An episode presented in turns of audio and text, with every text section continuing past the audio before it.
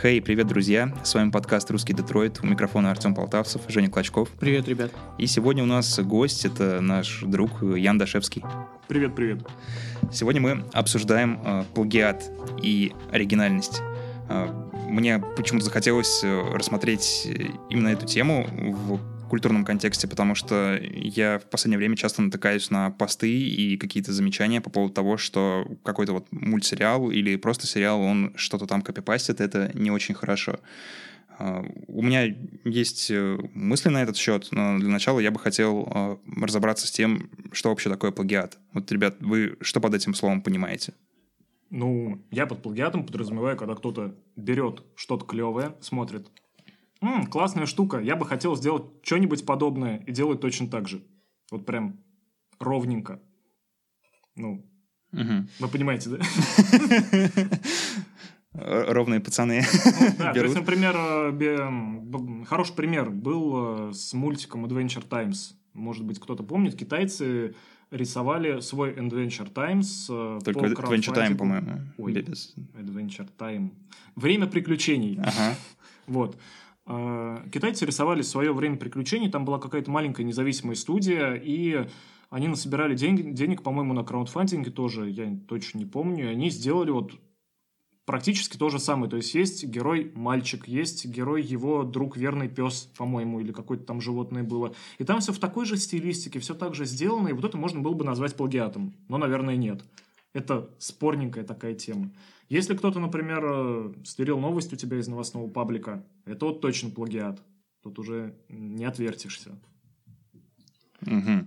Смотри, мне кажется, очень показательно то, что ты вспомнил именно про китайцев, потому что если есть какая-то нация более расположенная к плагиату, то это, наверное, будут китайцы, потому что у них огромный сектор экономики э, построен на том, что они просто копируют что-то, делая это более дешевым и ну, менее качественным.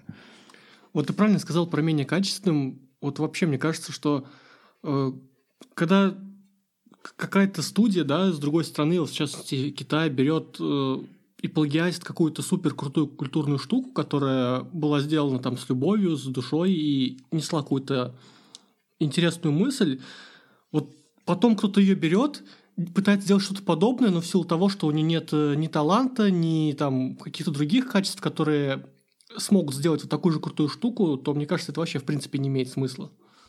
Я попрошу на секундочку насчет очень крутой штуки. Я вот смотрю, у вас, ребята, в руках что? У вас в руках айфоны. А у меня в руках не айфон. Ну, зато у тебя iPad. У меня в руках, не постесняюсь да, iPad. Так, это к теме не относится. iPad это iPad, это другое, он старый, ничего страшного. У меня в руках хуявей, не постесняюсь этого слова. У нас, у нас, у нас продукт плейсмент как-то не это... Нет, нормально. Нормально все. Мы еще маленькие пока. Я, я к чему? Я про то, что почему без души, почему без умения ну, есть много классных китайских телефонов, которые в наглую стыбрены с, ну, с айфона. То есть все пер, пер, не, не, не. передрано вот у них, но сделано на уровне и дешевле, и хорошо. Почему и бы я и нет? говорю не про такие бренды, не про Huawei, не про Xiaomi.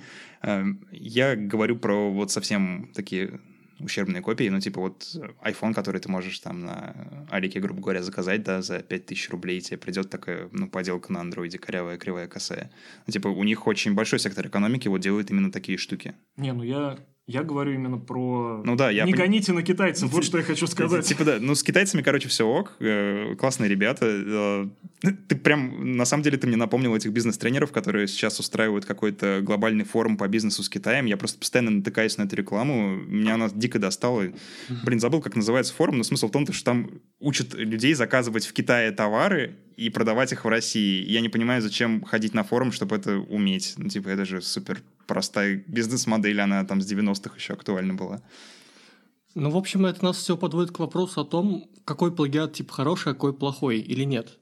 То есть вообще есть хороший и плохой плагиат, или плагиат это всегда плохо? Вот в частности на примере Xiaomi, да, можно сказать, что это вроде как плагиат, но он довольно хороший. То есть чуваки, как Робин Гуды, не знаю, они берут что хорошее делают это тоже хорошее. Они берут технологии у богатых и дают им бедным. Отлично. Ребят, Ну, я, я могу смотрите, просто не доканчивать. в моем понимании э, Xiaomi и Huawei, они не занимаются плагиатом. Ага. А, плагиат, на мой вот личный вкус, это то, когда человек присваивает себе авторство чего-либо и говорит, что он, я это придумал, я был первым. А, вот, ну как. То есть, когда ты просто что-то берешь, особенно берешь у ну, топовых игроков на рынке, это, ну, скорее, как мне кажется, заимствование. Ну, понятно, что там есть патентное право, но нельзя же запатентовать саму идею. Можно запатентовать реализацию, принцип, по которому она делается, но идею всегда можно пересобрать другим путем. И это не будет являться плагиатом, ты просто ориентируешься на веяние рынка. Ну, вот это да, ты в тему сказал, потому что очень много ребят, они считают плагиатом как раз именно идею. То есть я, ну, это мы сейчас отходим от телефонов, Мгм. мы идем уже в сторону контента потихоньку. То есть, а я вот написал историю про то, как собака, не знаю, там, ждала хозяина, который ее у торгового центра оставил 20 лет. Вот, а потом Вася ее у меня украл и тоже написал другими словами, с другой картинкой про другую собаку. Это плагиат. Сейчас будет немного жестко, но я, наверное, выражу общее мнение всех творческих людей. Я периодически в монографиях, в автобиографиях натыкаюсь на это. Короче, ребят, идеи — это полное говно. Э, Идей вокруг дофига. Да, Типа, они сами по себе, идеи ничего не стоят без реализации. с языка снял. Вот. Поэтому а, мы сразу отметаем а, из числа плагиаторов тех, кто берет идею и развивает ее по-своему. То есть я плагиатом считаю вот именно присвоение авторства, то есть я сделал что-то первый, я самый классный, и когда человек полностью копирует а, как бы путь, к которому он пришел к э, реализации идеи. То есть э, взять идею, это не означает сплагиатить, но если ты реализовал эту идею подобно другому чуваку, который также реализовал эту идею, это уже считается плагиатом, я правильно понял? Ну, как мне кажется, да. Вот моя мысль такая. Ну, ну, тут проблема, наверное, в том, что вообще, когда, ну, чего-то хорошего мало. То есть, когда к одному чуваку пришла какая-то крутая идея, он сделал что-то хорошее, ну, чтобы к другому чуваку вообще совершенно с ним незнакомым пришла тоже крутая какая-нибудь идея, и чтобы он ее тоже реализовал. Ну, типа, это очень сложно. Настолько сложно, что даже я не могу понять. Не, не, я понял. мне Понял, ка- да? Мне, мне кажется, что наоборот. Мне кажется, наоборот, что идеи хорошие, они возникают не просто так. Они же складываются из, не знаю, там, из социума, из обстановки в мире, из личного опыта человека. И бывают как бы идеи общие места. Их, э, то есть, ну, а, радиоизобретение. Ну, со- да. собственно. Ну, а, про вот это вот, про... Ну, мы там со свечкой, конечно, не стояли, но вполне вероятно, что радио-то изобретали одновременно два человека Ну да, в разных в концах разных света. местах. Да. И а, о вот таких вот штуках, об одновременных изобретениях, о том, когда одновременно в литературе какая-то вещь освещается двумя разными писателями, которые никак не могли быть друг с другом связаны, никак не могли знать о творчестве друг друга. Это называется «идея витала в воздухе». То есть она в то время была как бы в неоформившемся виде в головах людей, и просто вот два человека, независимо друг от друга, взяли и оформили ее. И это тоже, ну, мне кажется, не может считаться плагиатом. А как тогда вот различить вот эти два явления, когда идея летала в воздухе и пришла одновременно к двум незнакомым людям, и когда один прямо взял эту другого, вот как это различить? А зачем? Ну, как бы... Ну, типа, плагиат есть, и он вроде как плохо. А вот как различить вот это вот? За- Затем, чтобы на таком э, мелком уровне понять, э, хорошая это культура или плохая. У нас, в принципе, все об этом. Я сейчас выскажу еще одну непопулярную точку зрения, но со стороны не создателя контента, а со стороны потребителя. Как бы, а какая мне разница, плагиат это или не плагиат? Если идея витала в воздухе, если она была реализована плюс-минус сравнительно похоже, если на выходе получилось два качественных, приятных и интересных мне продукта, то таки почему меня это должно заботить? Вот такие не должно, потому что сейчас э, в культурном поле, в поле технологическом э, на плагиате вообще много что строится. И совсем без него невозможно представить культурное пространство. И, в принципе, сделать э, какое-то супер оригинальное произведение, которого никогда до этого не было, мне кажется, это невозможно сейчас в текущих условиях.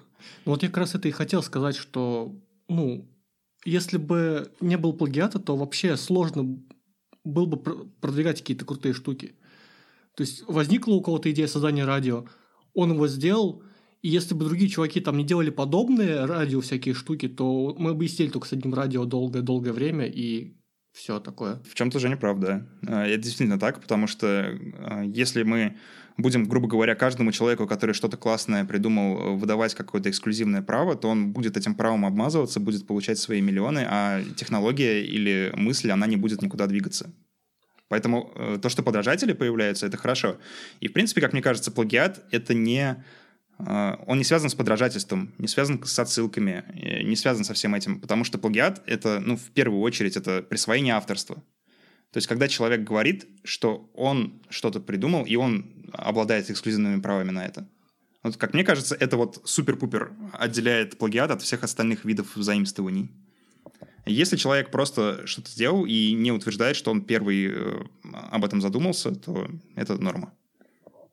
Мне кажется, что ты сейчас взял и просто огромную жирную точку в подкасте поставил. Просто, come on, все, нам больше нечего обсуждать. Нет, на самом деле обсуждать есть что, потому что это очень простая мысль, но ее очень сложно применить в реальной жизни, потому что э, слишком велико многообразие. Порой очень трудно отделить э, плагиат от того же заимствования. Об этом мы, в принципе, сегодня и поговорим. У меня, кстати, есть э, такая более-менее метода, как это делать. Метода. Как, да, да, метода, какая мекотка. У тебя есть список Да, у меня есть... Э, алгоритм. Да, алгоритм, как определять плагиат. Поехали. Смотрите, давайте прям немножко углублюсь. В общем, для понимания, Э, первыми плагиаторами были художники. Ну, то есть, до этого люди постоянно друг у друга идеи воруют, да? Там сосед какую-нибудь там телегу придумал классную, придумал с собой ведрышко возить, чтобы смазывать оси на телеге, и тут же все начали копировать, это, по сути, тоже плагиат, но никто не парился. Но вот именно плагиатом-плагиатом начали заниматься художники, это были авангардисты и, например, такой чувак, как Пабло Пикассо. Он очень любил использовать фрагменты чужих произведений и каких-то бытовых э, вещей в своих, э, ну, в своих работах художественных.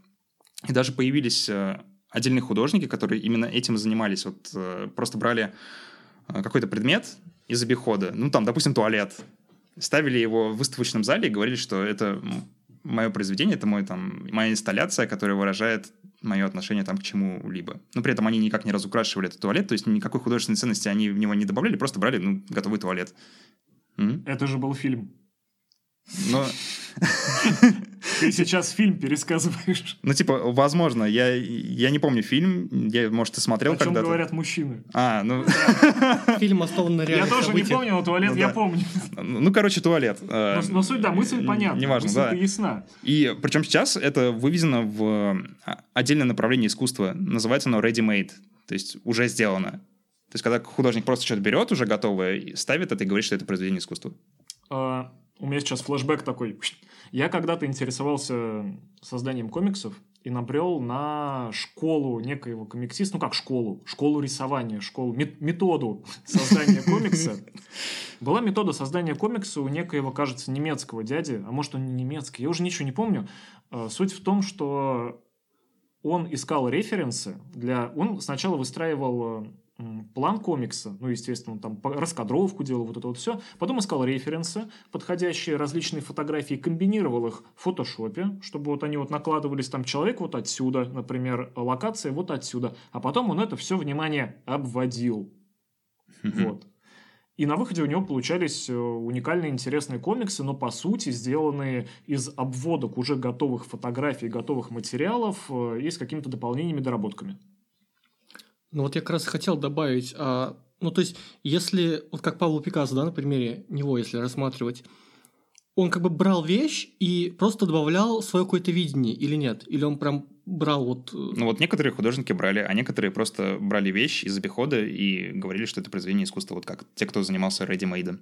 А, ну тогда это другое. Просто я хотел сказать, что если бы чувак брал какую-то вещь, которую создал другой чувак, но рассматривая по другим ракурсам, со своей точки зрения, то это было бы, мне кажется, уже прикольно, потому что так и ну, развивается вот культура в этом плане. Чуваки, вы на самом деле говорите об одном и том же, немного разными словами.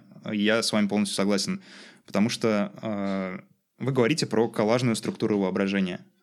Э, сейчас уже и современная нейробиология соглашается с этим, кстати, будет ссылочка на статью Правда, она на английском, но все-таки достаточно интересная. Посмотрите в первом комментарии группы ВКонтакте. В общем, и нейробиология и психология, они соглашаются, что наше воображение, оно имеет коллажную структуру. Мышление. Воображение. Воображение. Воображение. А, Это как? А, То есть, когда ты что-то представляешь в своей голове, ну, план какое-то произведение, например, да, он а, не возникает из ничего. Как бы есть закон сохранения мыслительной энергии. То есть ты, допустим, что-то где-то прочитал, что-то где-то услышал, а, потом еще что-то где-то услышал, потом перекомбинировал эти кусочки у себя в голове, как-то подстроил их друг другу, поставил, пообтесал. И в итоге у тебя вышло какое-то вот мысль, какое-то, какое-то произведение.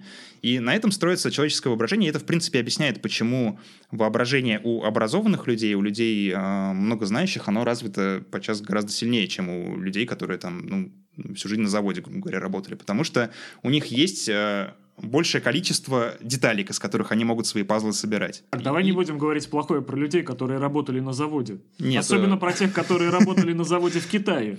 Есть очень умные люди, которые работают на заводе, спору нет, но работа именно на конвейере, она вымораживает, и я отупел реально за то время, что я там работал, поэтому, ну, сорян. Ну, как бы Типа, это не новость, мне Э, Это просто тяжело физически, и из-за этого остается мало м, энергии на какие-то ментальные штуки. Это не значит, что кто-то там плохой или не такой. Просто воображение у образованных людей, у людей, которые там зарабатывают, грубо говоря, мозгом своим, оно развито сильнее, потому что они чаще мозгом пользуются. То есть они вычленяют э, какие-то классные штуки из окружающего. Я думаю, да, сейчас можно меня... Остановить.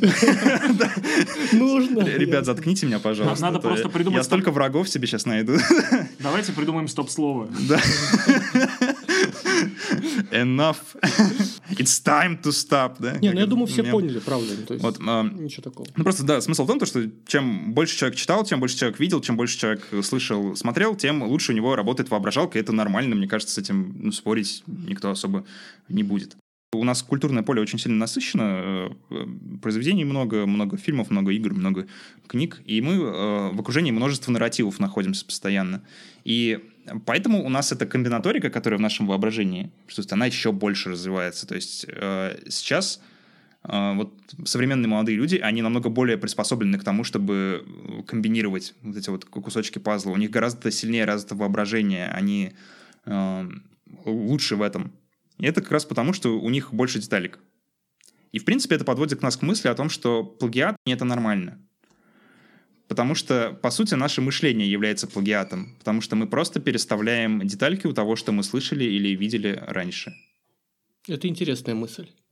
Я почему-то думал, что я буду как раз с тобой спорить. И ты такой сейчас встанешь на стол и скажешь, плагиат — это плохо. А я такой, нет, ребята, плагиат — это хорошо. А тут как бы я озадачен. Ну, тут просто безвыходная ситуация получается. Все, что есть в мире, все до нас придумано, и мы лишь просто потребляем. И у нас как бы нету источника, от которого мы, с которым мы можем просто что-то совершенно новое черпать. А вот с этим я не согласен, потому что э, то, что ты говоришь, это очень сильно расслабляет творцов, расслабляет людей. То есть те люди, которые говорят, что в музыке нот всего семь, они обычно э, что-то сложнее там попсового четырехаккордного мотива придумать и не могут. Не, ну я не это Но- хотел сказать. Нет, то, что мы пользуемся одной системой символов, и то, что наше воображение построено на комбинаторике, в этом ничего страшного нет. Потому что вариантов масса. И ты пересобрать можешь абсолютно все под э, совершенно разными углами и получить э, гораздо более там свежую там, идею какую-то, чем то, чем ты вдохновлялся. И как раз в этом, мне кажется, состоит творчество. В том, что ты берешь, э, варишься в этой творческой среде, наблюдаешь за тем, что делают другие люди, и потом переосмысливаешь то, что ты увидел, так, как это сделал бы ты. У меня сейчас будет очень, наверное, сложный вопрос. А как внести что-то новое в комбинаторику? Вот у нас есть, да, в количество математике? вариантов увеличить, которые ты можешь подставлять. То есть, То есть комбинировать расширить. комбинаторику. Ну, нет, типа, ну, у, у тебя будет большее число комбинаций получаться, если у тебя деталек больше. То есть, если ты хочешь стать более таким независимым и прошаренным автором, и чтобы тебя не уличали в плагиате идеи и всего такого, нужно просто читать и знать больше. И тогда ты будешь плагиатить в больших масштабах, но меньшие кусочки разных людей. И у тебя будет бренд new original какие-то знания в твоих произведениях. Ладно, Я, делаю так. Я просто не буду продолжать, иначе это унесет нас совершенно в дебри какие-то. Я просто выпал на слой комбинаторика, которые два раза повторили. Я думаю, для, для тех, кто тоже вместе со мной выпал, это, это они про Лего. Да, по, да, по да. сути, все наше мышление это лего. Кусочков много, кусочки разные, они одинаковые, ну что ж теперь, они все квадратные, но из них можно собрать что-нибудь классное. Можно Не все машин- лего квадратное. Как любитель лего, я скажу, что не все лего квадратное. Современная лего это Майнкрафт, давайте по-честному. Вот. И вот из этого можно уже собрать хоть машину, хоть собаку, хоть что угодно. Да. Кстати, вот классный пример про лего. Мне очень сильно понравился. Я в И- гугле прочитал. Да. Нет, просто... Откуда Google знал про Лего? Стоп. Ну, года где-то 60-го. Ну, просто там люди задумывались о том, как объяснить слово комбинаторика уже давно, и это мы с тобой только такие Блин, почему ты так четко ответил на вопрос? Вот. Отлично. А, вообще, кстати, у, Лего есть целые книжки по тому, как заниматься творчеством вместе с Лего. То есть там описываются различные ну, комбинации деталек, которые могут дать там тебе какие-то углы строительные или еще что-нибудь. Ну, то есть как там домик, например, собрать. И, в принципе, Лего — это вот как раз комбинаторика в чистом виде, и если смотреть вот на то, как э, в книжках учат собирать вот эти детальки вместе для получения какого-то результата, это во многом похоже на книжки, например, по сценарному мастерству. То есть они тоже а, как-то стараются вот твои мысли научить тебя состыковывать их друг с другом и получать какой-то более-менее предсказуемый результат. Ну, из книжек по сценарному мастерству я, ну, я честно прочитал половину учебника Роберта Макки. Вот. Э, И я там такого на самом деле-то не припомню. Нет, Не-не-не, он- ну, скорее, скорее он там говорил Я- про том, что о том, что нужно брать из личного опыта все свои сценарные потуги, все какие-то эти. То есть не надо писать о том, о чем не знаешь. Но это по сути твоя же мысль.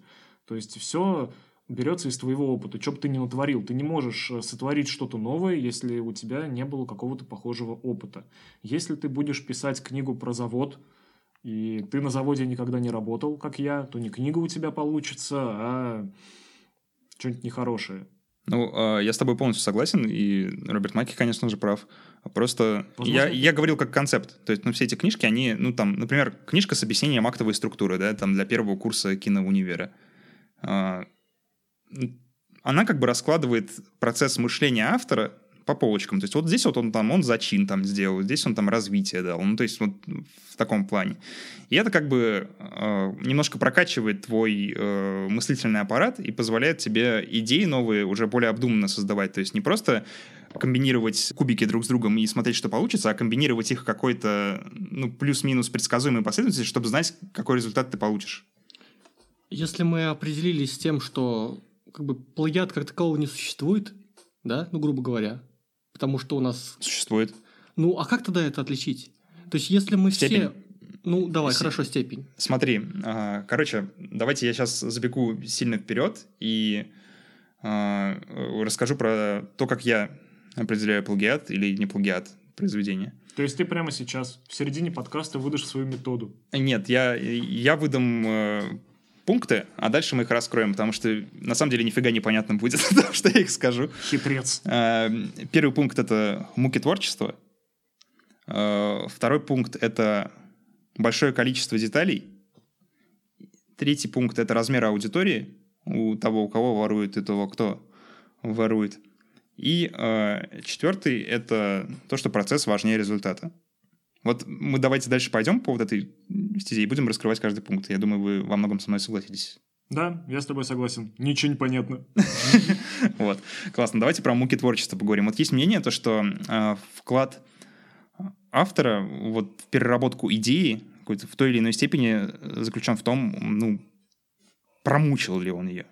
То есть прочувствовал, как бы выстрадал ли он э, вот все аспекты и проработал ли он их в должной мере. Э, Мне кажется, что резон в этом есть. Потому что я знаю, я знаю много творческих людей, и ну, сам тоже плюс-минус творчеством занимаюсь. Я знаю, что это сложно, и что ты испытываешь определенные сомнения постоянно, муки, и создать что-то реально классное, не помучившись, это ну, невозможно. Вот как думаете, обязательно ли должен автор мучиться, чтобы считаться автором? Мне почему-то кажется, что тут не слово неверно подобрано. Ну, не мучение, тут вопрос приложения усилий, как бы. Ну, как бы муки творчества. Ну, понимаешь, это такое сомнение, там, то, что ты не знаешь, как поступиться какой-то теме, страх белого листа, ну, ну все вот это вот-вот вместе взято. Мы сейчас уже постепенно просто от темы плагиата отходим к теме творчества. а я человек, хоть и творческий, но творчеством не занимаюсь. Я занимаюсь ремеслом, я тексты пишу буквами. вот. И э, страх белого листа — это такая штука, которая осталась уже где-то давно-давно-давно, на, на мой взгляд. Потому что... Вот! Нет, нет, серьезно, просто если ты... Вот смотри, ты варишь борщ, борщ.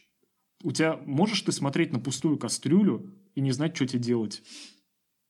Ну, слушай, э, Одно Это... дело, типа, писать текстик там для деловой переписки или там какую-нибудь новость, а другое дело писать текстик, который должен читателя за душу тронуть. Это задача намного более сложная, чем просто донесение информации. Ну, то есть вот, прочитав там оранжевую книжицу, да, Максима Ильяхова, ты, типа, можешь научиться писать новости, типа, доносить информацию прямо читателю в мозг, и как бы, чтобы он ее без проблем воспринимал. Но задача, например, когда пишешь книжку, у тебя не донести информацию читателю в мозг, а дать интерпретацию, и дать картинку, и дать эмоцию. А это сложнее, и это непонятнее, как сделать. И поэтому там, ну, страх белого листа, мне кажется, любой писатель испытывает. Вот про муки. А как же быть с тем, что кто-то реально вымучивает свою какую-то идею и прикладывает усилия, чтобы ее реализовать, а кому-то она приходит просто на раз-два, и у кого-то на раз-два есть ресурс для реализации, для ее реализации и Ему просто гораздо проще это и придумать, и вообще сделать. Я не верю, что есть такие люди, которые делают это на раз-два. Ну, по крайней мере, из того количества монографий и автобиографий, которые я прочитал про великих творческих людей, они все пишут о том, что их творчество на 90% состоит из вычитывания, из правки и всего такого. И, в принципе, говорить, что ты вот взял и за ночь написал какой-то бомбический рассказ, можно только в баре, когда тебе телочку надо подцепить. А так это не работает в реальной жизни. Ну, может, я примерно не совсем корректный привел, конечно, но я к тому, что вот это вот муки, они, вот мне кажется, так вот как-то поверхностно очень описывают и разделяют вот плагиатчика от автора контента. Ну, э, грубо говоря, я что хотел сказать под муками творчества? То, что автор э, достаточно сил приложил на то, чтобы переосмыслить идею. То есть он не просто там, как маркетологи, да, друг у друга воруют там идеи для постов, они просто берут, там делают что-то плюс-минус похожее и выдают, а он, ну, постарался. Автор постарался, ну, молодец. Ну, постарался, это как бы не... А, ладно, просто ты говоришь какими-то категориями великие писатели, муки творчества. Это все выглядит очень, на мой взгляд, как-то слишком пафосно, что ли. Я просто... Угу. Я наоборот, я про мелкое. Я про то, что, грубо говоря, ну, не знаю, девочка в своей группе ВКонтактике написала какой-нибудь фанфик по Гарри Поттеру, а потом, э, а потом другая девочка его сплагиатила. Вот так. Вот мучилась ли она? Ну, не мучилась, но она же приложила усилия. Приложила. Ну, знаешь, мне кажется, мучилась. Ну, э, не та, которая плагиатила, а та, которая писала. Мучилась все равно. Ну, типа, сложно же было. А, она же вот душу вкладывает. Ну, пусть там получилась фигня какая-то, но... Так почему фигня? Так, так, так, так, так, так. Ну, так. возьмем за пример то, что получилась фигня, допустим. Ну, типа, супер какой-то неоригинальный фанфик, где там Гарри Поттер шипится там с каким-нибудь... Со Снейпом. Со Снейпом, да. да.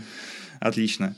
А, но она старалась. И в ее представлении, раз она это выложила, это, ну, что-то это значит. А если девочка какая-то просто взяла, типа, и все, ну, вот это плагиат.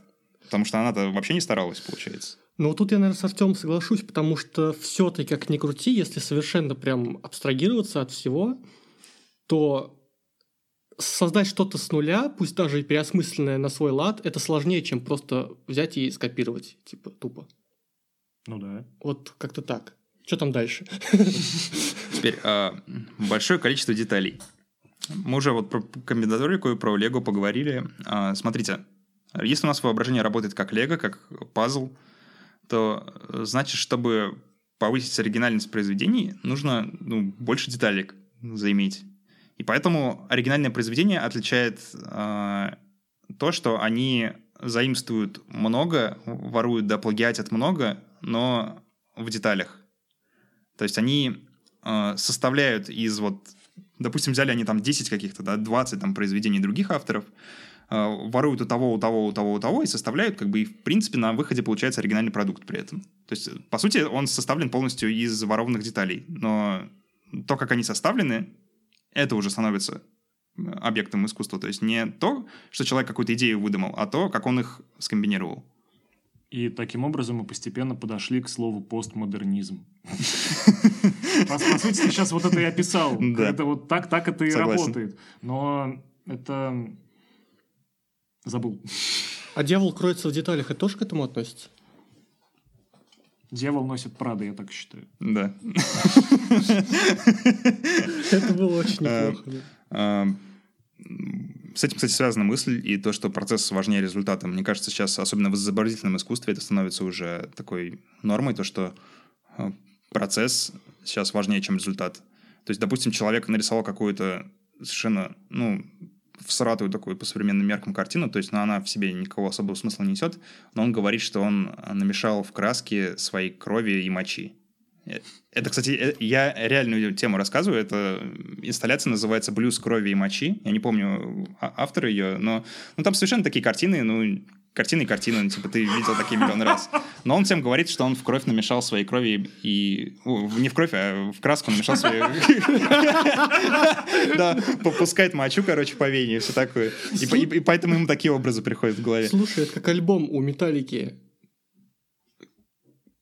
Там же тоже ну, я, короче, прям... Как ты это подвязал, я не знаю, но у тебя, наверное, очень мощный комбинаторный аппарат стоит, который я пока не разгадал. Деталей больше. Я просто стесняюсь немножко сказать, что там. Ну, там кровь и и не только кровь. И не только кровь, да. Ну, типа...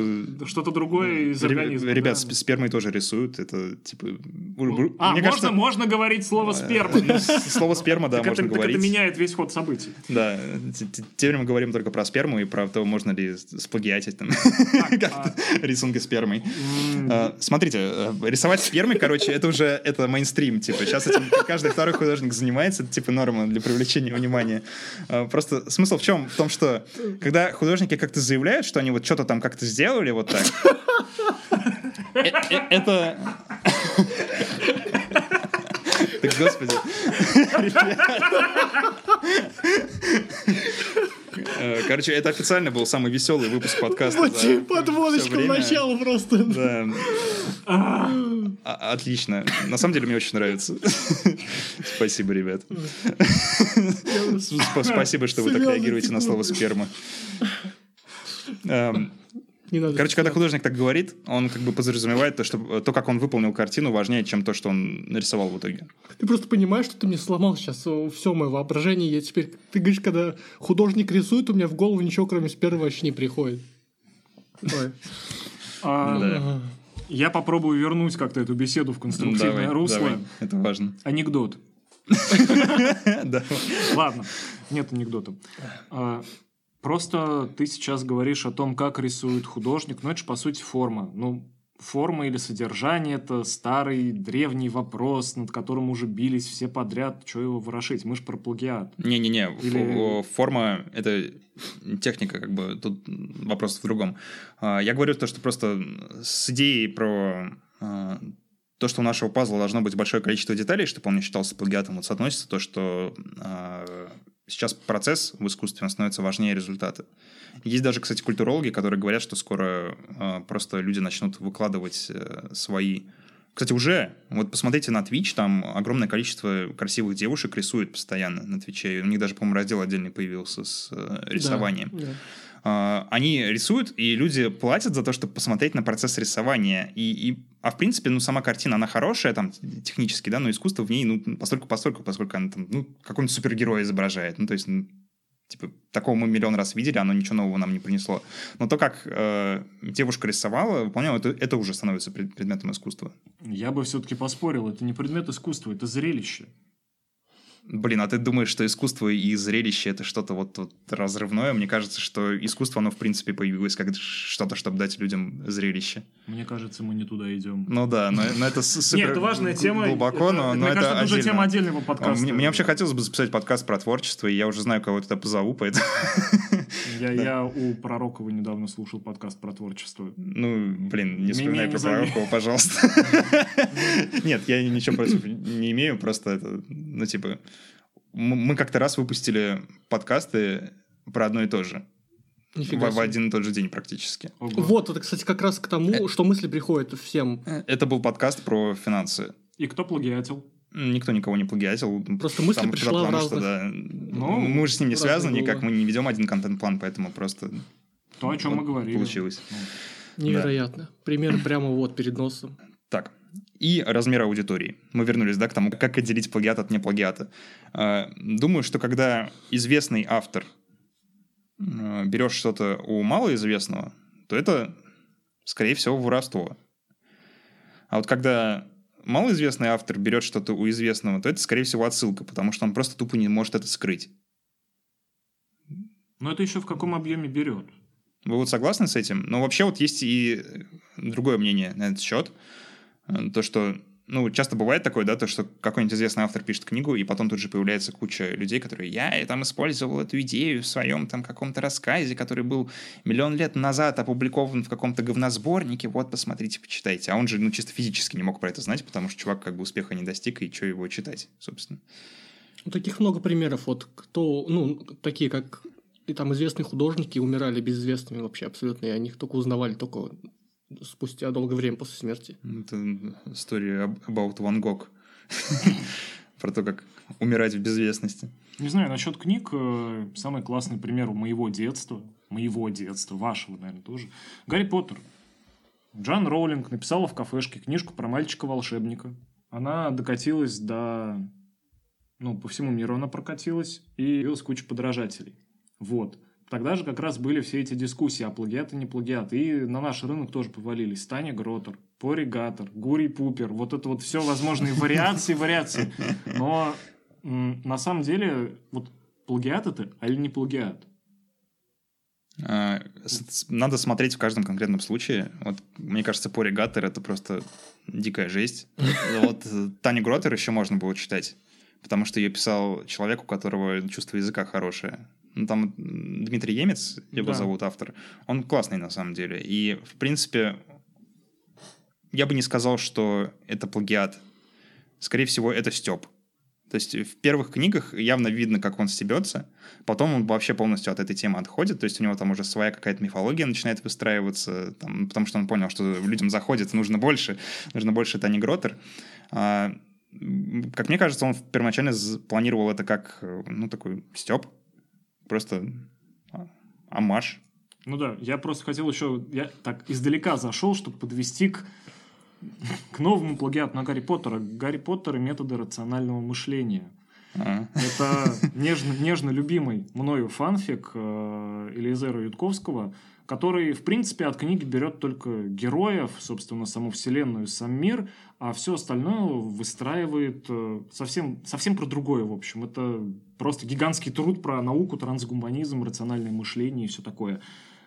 В общем, пришли мне ссылку, и она обязательно появится в комментарии к выпуску. Ей. Я просто к чему? Я еще не все. Я про то, что, мне кажется, в критерии можно добавить еще один пункт. Э, насколько это коммерчески все делается. То есть, например, э, если ты берешь что-то, тыришь это в наглую и э, име- имеешь, э, имеешь наглость это все еще как-то продавать и монетизировать, то ты, брат мой, плагиатчик. Если ты это делаешь на некоммерческой основе, если ты перерабатываешь это каким-то своим образом, ну, может быть, не сильно как-то, ну, как девочка, которая шиперит Снейпа с Поттером, то это уже нормасик, ты, ну, молодец, ты творчеством там каким-то занимаешься, чего бы нет-то. И это вот только из-за того, что ты не продаешь? То, что ты... Ну, мне говоря, кажется, да. Ничего себе. Ну, это очень сложно. Как мне кажется, в принципе, типа, пл- плагиата не может возникать в среде, где ты э, не продаешь. То есть, если ты не продаешь, то ты... Ну, э- это даже во многих законодательствах стран расписано, ну, вот в лицензионной части, то, что в учебных целях ты и не в целях заработка ты можешь использовать вообще все, что угодно. Ну, смотри, прописано-то оно может прописано, но на простом таком уровне мы сейчас опять спускаемся с небес от крутых авторов до об- обыденных наших Мгм. проблем. То есть э, соцсеточки те же самые. Там э, случаи плагиата каких-то мелких контентов, они довольно частые. То есть нарисовала девочка, не знаю, пони, рапидаж какую-нибудь, а потом другая девочка взяла, обвела эту фотографию и у себя разместила. Вот что она сделала? Сплагиатила или не сплагиатила? Вот как ты эту девочку будешь судить? А судьи кто? А судьи мы, у нас подкаст. Да.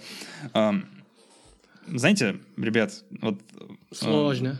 Так вот, немножко подводя черту под тем, как определить плагиат, я скажу, что в зарубежном праве есть такое понятие, как common sense, то есть э, здравый смысл переводится. У нас его очень сильно не хватает ни в законодательстве, вообще нигде. Э, ты всегда можешь понять, плагиат ли ты или, или не плагиат, просто каким-то своим шестым чувством, взглянув на э, произведение. Потому что, да, можно как-то стараться разложить, как вот я попытался, но у меня это плохо получилось, потому что, ну, критики никакой совершенно не выдержала даже э, вашей, там, не говоря уже про то, что если бы я эту идею представил каким-то культурологам, они бы меня вообще, наверное, с говном смешали, но э, суть в чем? Потому что ты смотришь на плагиат, и ты понимаешь, что это плагиат. Ну, есть же у вас такое. Вот вы можете, я уверен, запросто отличить, вот э, старался человек сплагиатить что-то или нет? Ну, наверное, да. Я, правда, у меня нет примеров, потому что я, по сути, ничего не сделал. А я вот буду тебя критиковать. Давай, давай. Нет, на самом деле тут опять все зависит от количества деталек и от насмотренности. Потому что если у тебя твой тезаурус и твой, твоя насмотренность на мир позволяет определить, что вот это вот где-то было сплагиачено, ты это увидишь. А если ты, не знаю, увидишь один и тот же мемес в сотом паблике ВКонтакте, который был стыбрен из очень маленького какого-нибудь сообщества, где сидит маленький автор, который рисует свои маленькие мемесы, а потом ты в МДК где-то это посмотрел, то ты же не знаешь, что это плагиат. Да, да, ты согласен. Просто, то есть ты просто можешь не не знать. Ты ничего там не почувствуешь шестым чувством, ты поржешь. Но, к сожалению, с таким вот плагиатом, когда большие воруют у маленьких, мы порой ничего не можем поделать, потому что мы просто не знаем о прецедентах. Наверняка их намного больше случается, чем нам хотелось, но э, мы с этим вот вообще совершенно ничего не можем сделать, потому что, ну, это просто расчет на порядочность авторов, крупных пабликов, там, крупных э, э писателей, ну, вот всего такого.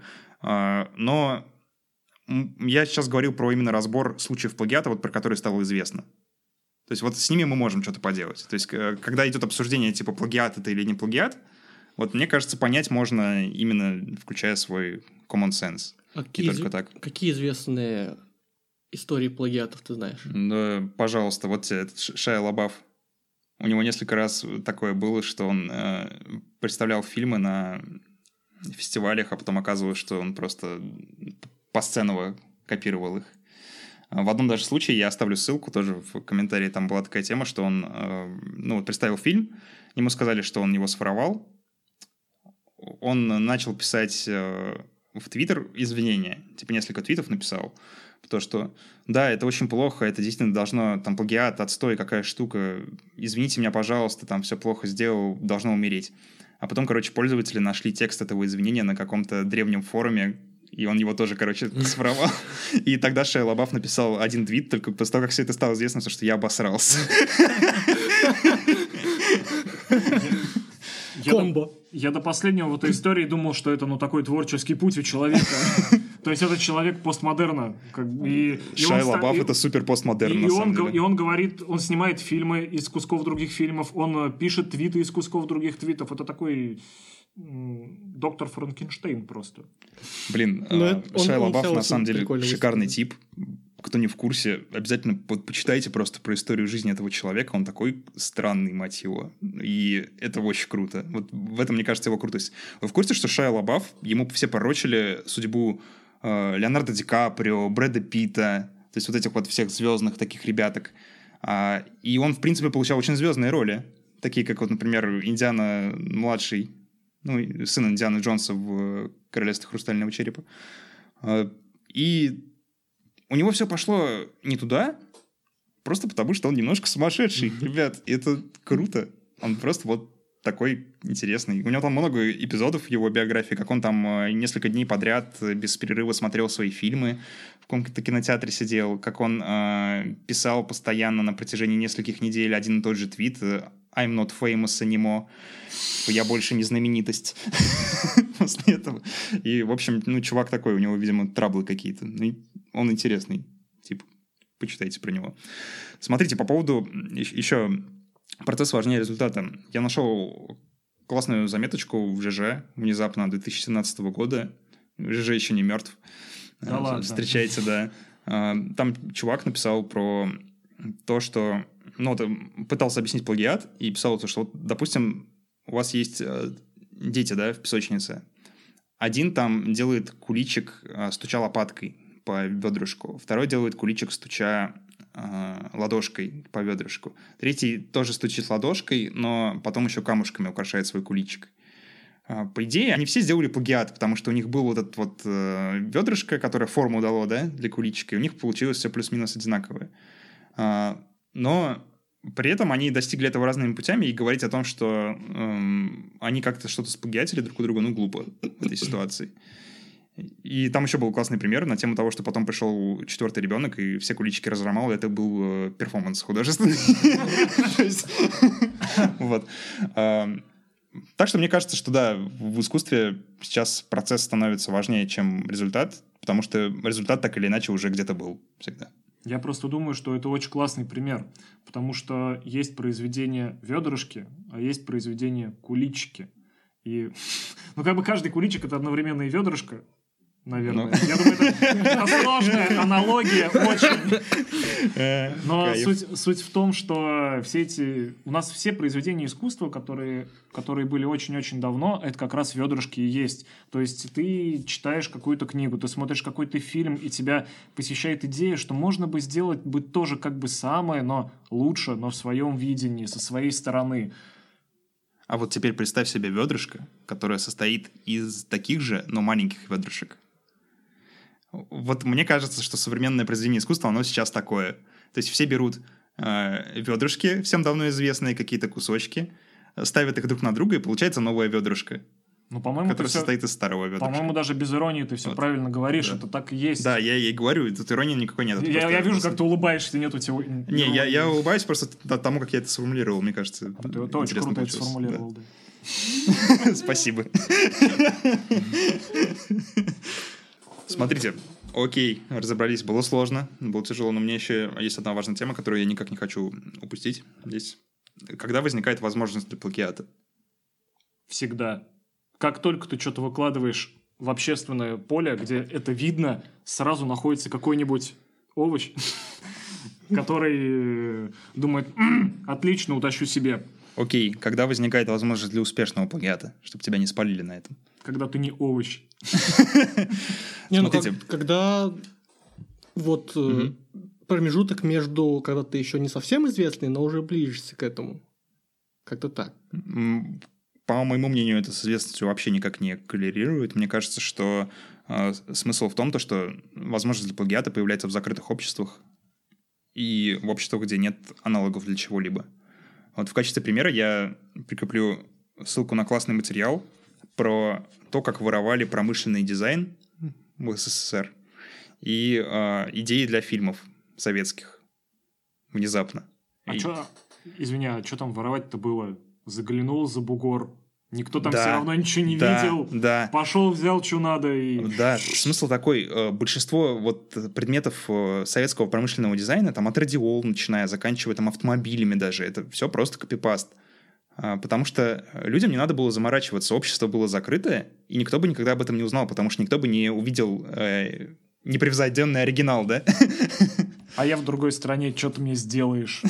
Вот, такое, да. Не, ну стоп, я слышу, что как бы там не так просто вот брали плагиатели, там заключали контракты с иностранными типа компаниями, которые, ну, типа, это вполне ну, нормально. В некоторых, в некоторых случаях, да, это на, по типу, например, как э, ну, когда у нас итальянцы в Тольятти приезжали собирать сборочную линию Фиаты. на вас, да. Фиаты, Фиаты вас, да. да, по сути. То есть и там были но, планы заводов? Но такое? были случаи, когда и не договаривались никто. Например, э, все помнят, наверное, игру «Волк и яйца», да, электроника. Это на самом деле Nintendo Game and Watch. Пересобранная просто. И никто как бы Nintendo отчисления не платил. Э, были и обратные примеры такого, когда воровали у российских, у советских творцов и ничего им не платили. Например, Тетрис. А, вы же в курсе то, что идею Тетриса у разработчика пытались купить? Но нет. Но да. Не, не получилось. Почему? Потому что переговоры очень сильно затягивались из-за железного занавеса. Было очень трудно ну, устраивать встречи, какие-то обсуждения, контракты пересылать, потому что ну, тупо был занавес, ни, ничего в страну не пришлешь. И потом э, чувак, который вел переговоры, он просто решил, ну, блин, я, наверное, начну, потом мы с ним договоримся как-нибудь. И он начал, и они в итоге так и не смогли что-то там договориться, и потом уже не... другие компании начали э, идею с Тетрисом, типа, выкупать у этого чувака, и получилось так, то, что разработчик нифига с этого не получил в конечном итоге. Ну, просто процесс уже был запущен, да, останавливать да. его уже было никак. И... Вот. А еще, Ян, ты меня натолкнул сейчас на мысль, то, что возможность для плагиата появляется, когда много информационного шума. Не знаю, мне кажется, что возможность для плагиата, она, ну, в самом акте творч... создания чего-то нового зашита уже. И как mm-hmm. бы... А успешный плагиат, в смысле успешный, ты имеешь в виду именно ну, то, тут, когда он... Не, тот, когда... когда человек выдал себя за автора, его не спалили. А, не, я просто про то, что когда человек э, выдал себя за автора, и всем понравилось. А. Нет, ну... А, разграничим. Как бы, если в, в моем понимании, то это возникает тогда, когда ты делаешь плагиат, но вкладываешь туда какую-то свою мысль, свою идею. То есть ты передираешь, грубо говоря, 90% того, что увидел, но 10% у тебя, ну, настолько клевые, ну, настолько от тебя, что вот прям обнять тебя хочется и сказать спасибо, мужик, что сделал, да, вот это. А в твоем понимании, я даже не знаю, когда для успешного плагиата возможность. На самом деле, ты сейчас очень классную мысль сформулировал, и ее, о ней тоже говорил один из американских писателей, то, что произведение а, определяется ценностью качественного прироста, которое дает сырой материал в руках писателя. И да, пожалуй, это так. И мне кажется, эта мысль, она дает оправдание как бы плагиату в культуре. Потому что если э, человек что-то взял, какую-то идею, и постарался переработать ее, как, например, кстати, было у Набокова с Лолитой, там не доказано, но, в общем, еще в начале века был опубликован рассказ, который практически точно повторяет фабулу э, Лолиты, но неизвестно, читал его Набоков или нет, но очень похоже, что читал. И но тот рассказ не получил такой известности, потому что, ну, он не докручен. А Набоков докрутил. И книжку до сих пор читают, покупают.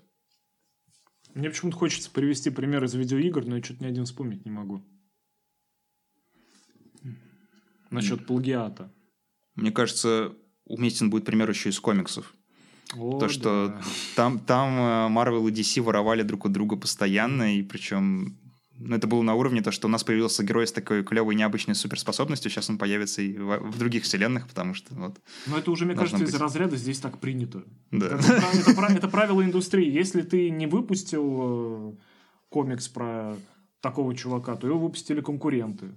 Они отожрали у тебя часть аудитории, теперь тебе надо эту аудиторию возвращать к себе. Мы выпустим еще более клевого чувака. Ну, я, наверное, уже думаю, нет смысла особо приводить какой-то пример по поводу книжки «Воруй как художник», уже, наверное, все ее знают. Я не знаю, расскажи. Ну, типа, есть такая книжка «Воруй как художник». Кайф. Вот. Теперь ты знаешь. Кинь ссылку в комментариях. Да, по, по сути, она объясняет то, что идей конечное количество, и нужно просто их комбинировать. Ну, то, о чем мы говорили... Весь час. Весь час, Да, если, вы, если вам не жалко еще там несколько часов времени на чтение книжки. Я думаю, стоит поставить тайм-код, типа, если не хотите слушать подкаст, можете сразу вернуться. Можете сразу выключать, просто все будет окей. Смотрите, у меня на самом деле еще осталось несколько неохваченных штук на эту тему, но, но я бы не хотел продолжать, потому что мы как-то очень плотненько взялись, и много было идей, много было смыслов, нужно переварить. Давайте вернемся еще к теме плагиата как-нибудь, там через несколько выпусков сделаем выпуск плагиат 2 и поговорим еще. Те, кто еще не пробовал, оставлять комментарии, обязательно попробуйте, это весело. Можно, например, э, ну, привести какой-нибудь пример плагиата. У нас сегодня с выпуске было с ними нормально вроде бы, но если вы знаете какую-нибудь уникальную, какую-нибудь, ну, супер клевую историю, то тоже можете ссылкой поделиться, например, комментарий да. написать. Будет интересно почитать. Спасибо, что слушали. Мы обязательно вернемся через неделю. Всем пока. До пока. встречи.